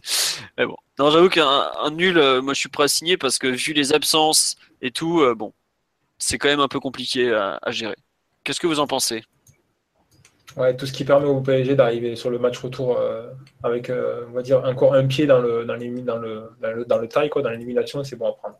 Parce que le match retour, s'il peut être préparé avec Thiago Silva et Thiago Monta, c'est pas dire que c'est une histoire complètement différente, mais bon, c'est euh, la balance qui rebascule un peu du côté du PSG. Donc, arriver vivant en Camp Nou, c'est le succès, il est là, quoi. Amzien, toi qui es un optimiste de nature, Oh non, tu sais que j'étais confiant avant la blessure de Thiago Silva. J'y croyais réellement, mais elle m'a niqué le moral. donc, euh, On vous rappelle que le Barça couche à l'hôtel Molitor. ouais. Comme, euh, comme tu l'as dit dans ton tweet, Pascal Nouma, il va aller leur. Euh, ah, mais Pascal, Pascal Nouma, il est capable d'aller foutre la merde ou de se battre là-bas, Euh, non, mais je, bien, bien évidemment, je signe des demain pour une victoire. Après, comme tu l'as dit, un partout, je pense pas que ce soit un, si mauvais résultat en vue du match retour. Et, euh, même un 0-0 d'ailleurs. Même un 0-0. Ce serait bien de ne pas encaisser de, de, but à domicile, mais c'est un peu, c'est un peu utopiste de le penser. Donc, euh, donc ouais, une, allez, une petite victoire de 1, je suis preneur. Mathieu, pour, pour revenir sur terre. Bah, attends, moi je vais te faire un discours de loser absolu. moi, ce qui m'importe, c'est déjà de faire un bon match, on rivalise un peu. Et après, le résultat, on verra. C'est quelque chose qu'on ne contrôle pas du tout face à, face à ces joueurs-là. Donc, euh, déjà, être, euh, faire un bon match cohérent et équilibré et, essayer de rivaliser. Ça change par rapport à il y a deux ans et ce serait déjà pas si mal. Plus, plus globalement, et, euh, blague à part, je, suis assez d'accord avec Mathieu. Quand, quand on a été chercher Emery cet été, c'était vraiment de passer un, un, cap en Ligue des Champions. Maintenant, si, si, demain le PSG devait se faire éliminer, euh, je dis demain, c'est dans le futur, si, le PSG devait se faire éliminer par Barcelone, autant que ce soit une sortie, euh, une sortie positive, c'est-à-dire avec deux matchs où le, plan de jeu a été, euh, a été assez bien travaillé, où le PSG a réellement mis en difficulté Barcelone. De toute façon, on n'est pas favori de ce match, on est donné pardon à, à 60-70%. Donc, Donc voilà, une, élimination façon Juventus, Juventus l'année dernière contre le Bayern en huitième de finale. Moi, j'en voudrais pas Emery, loin de là. Si, si sur le plan tactique, c'est hyper bien travaillé. Voilà, s'il y a une idée, si c'est concret, il euh, faut voir ce que ça va donner. Mais euh, faire déjà deux, bonnes performances contre le Barcelone, ouais, ce serait déjà du, positif pour le PSG. Bah, faut quand même il faudrait mieux une élimination. Enfin, ce serait mieux d'avoir une élimination façon 2013 que façon 2015. Quoi. Voilà, exactement. Jouer un match amical au, retour au Camp Nou, c'est assez mignon. Donc... Euh. C'est ouais, c'est bidon. Surtout quand tu prends 2-0 en 20 minutes. Quoi. Et même le, simple fait, depuis tout à l'heure, on parle de, la composition de demain, du plan de jeu, le simple fait de penser que le PSG a un plan B, c'est déjà positif en fait. C'est déjà une avancée, c'est peut-être bête à dire, mais l'année dernière, quand on a affronté Barcelone, que ce soit en poule ou à partir des huitièmes de finale, on se disait toujours, ouais, voilà, on, a on veut le ballon, on veut le ballon, et on avait l'impression qu'il n'y avait pas réellement de plan B qui était préparé. Là, il y a quelque chose qui, euh, qui, est, qui est tout doucement en train de se mettre en place. On sait que Unai Emery est, est un entraîneur avec des idées. Donc voilà, s'il si, peut y avoir un match avec, euh, avec, euh, avec une, idée, euh, une idée globale, ce serait, ce serait vraiment intéressant pour la suite du, du projet QSI au PSG. Ouais, d'ailleurs, il y a une personne qui me demandait qu'est-ce que les actionnaires penseraient d'une élimination? On n'en est pas encore là, mais aujourd'hui, je suis pas sûr que celui qui risque le plus. Enfin, faudra voir la façon dont c'est géré, mais c'est vrai que ça pourrait avoir des impacts à moyen terme à court terme, j'espère que personne euh, sera viré ou autre euh, après un match comme ça, parce que bah, tu te pointes sans, tout tes, sans tes forces vives. Bon, as une analyse à faire euh, en, fin de saison, et puis tu as une saison à finir aussi. Bah, quand même, c'est pas, pas anodin quand même d'avoir des, blessures comme ça chaque année depuis, depuis 4 ans. À un moment, il faut qu'il y, ait des décisions qui soient prises dans le secteur physique et médical. Il faut que la préparation et la planification de l'effectif soient revues. Enfin, il y a quand même des choses qui sont. Euh, oui, mais tu vas pas le faire euh, le 15 février après, euh, enfin dans la nuit du 14 au 15, c'est ce que je veux dire. Ouais, mais tu le fais pas non plus le 30 juin. T'inquiète pas qu'il y a déjà des réunions qui sont prévues à propos de certains parce que ça peut pas durer comme ça, quoi. Mais je pensais plus à l'entraîneur, au président ou à certains, certaines personnes. Non, faudra voir. Pour ça, il faudra voir à la fin de la saison, notamment le, résultat du mano mano avec Monaco. Quoi. Hmm. Ouais, ouais. Euh, on me demande des pronos. Moi, j'ai dit, euh, je pense que, enfin, 1-1, euh, je signe, mais 10 fois, quoi. Après, je pense honnêtement qu'on a trop d'absents pour malheureusement rivaliser sur 90 minutes, quoi. une heure, une heure, et, une heure, une heure et quart, tu peux tenir une heure et demie face à une équipe pareille. j'ai un peur, j'ai peur qu'on se retrouve dans la situation de ce que vivent les équipes de Ligue 1 face à nous, à savoir elles tiennent 45, 60 minutes et la dernière demi-heure, elles ont trop pioché, elles explosent en vol. Quoi.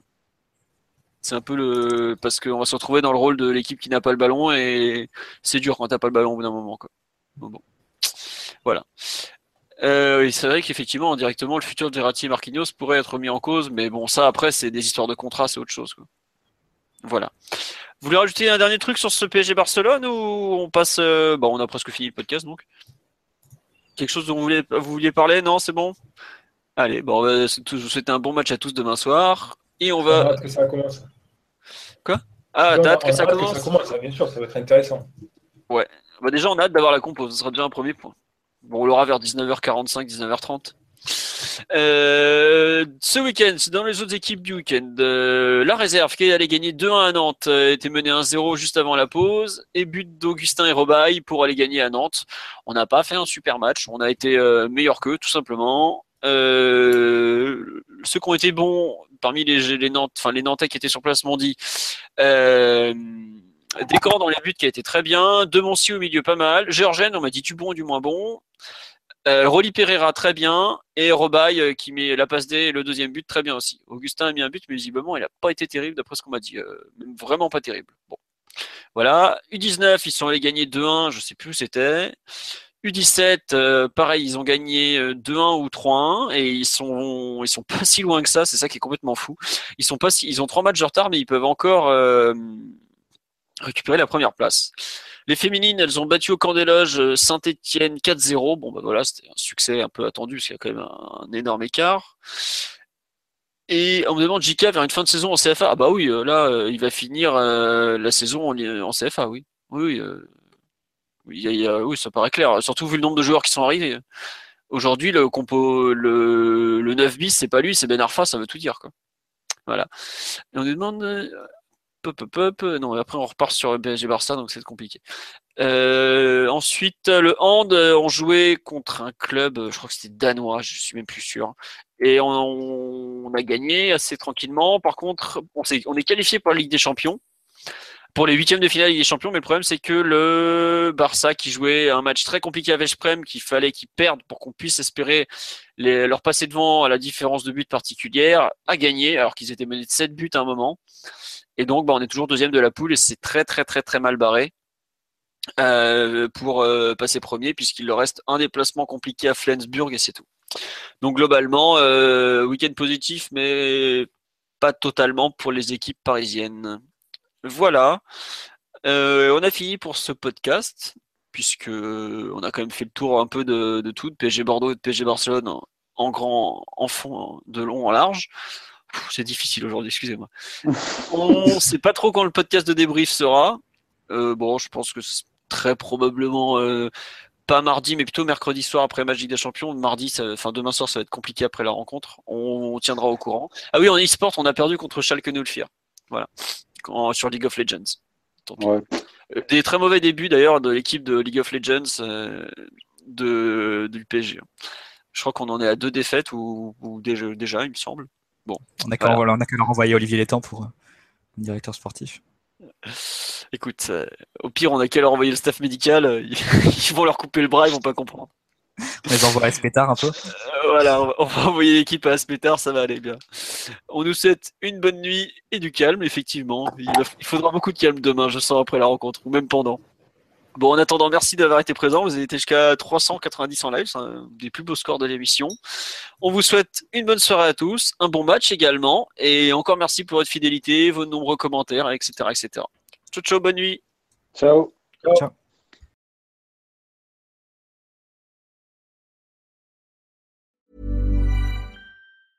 Hey, it's Paige DeSorbo from Giggly Squad. High quality fashion without the price tag. Say hello to Quince.